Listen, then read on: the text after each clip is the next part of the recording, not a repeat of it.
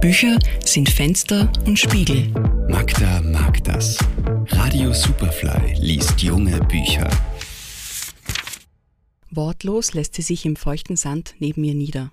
Ich schaffe es nicht, sie anzusehen, obwohl die Nacht so schwarz ist, dass man sich verstecken kann in ihr. Sie ist hergekommen, direkt ans Meer, vielleicht zum ersten Mal seit unserem Aufenthalt hier. Sie ist hergekommen, weil sie wusste, dass sie mich hier finden würde. Da sitzen wir nun und sagen kein Wort.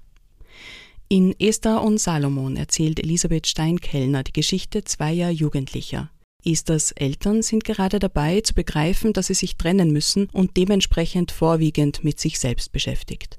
Trotzdem oder gerade deswegen fahren sie noch einmal gemeinsam in den Urlaub. Dort trifft Esther auf Salomon. Eine klassische Liebesgeschichte?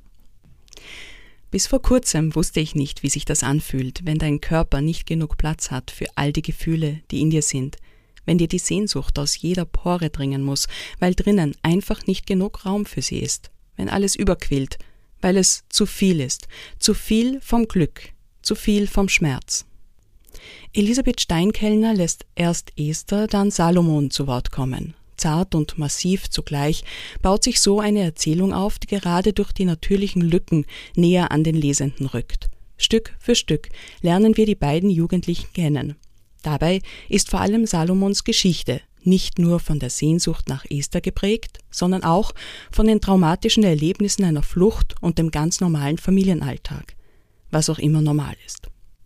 Esther und Salomon ist ein wichtiger Roman, nicht nur für Jugendliche ab 14. Ich empfehle dieses Buch auch Erwachsenen, die an sich selbst erinnert werden wollen oder sich fragen, was in den Köpfen junger Menschen vor sich geht. Esther und Salomon von Elisabeth Steinkellner mit Fotos der Autorin und Illustrationen von Michael Rohr, erschienen im Tyrolia Verlag.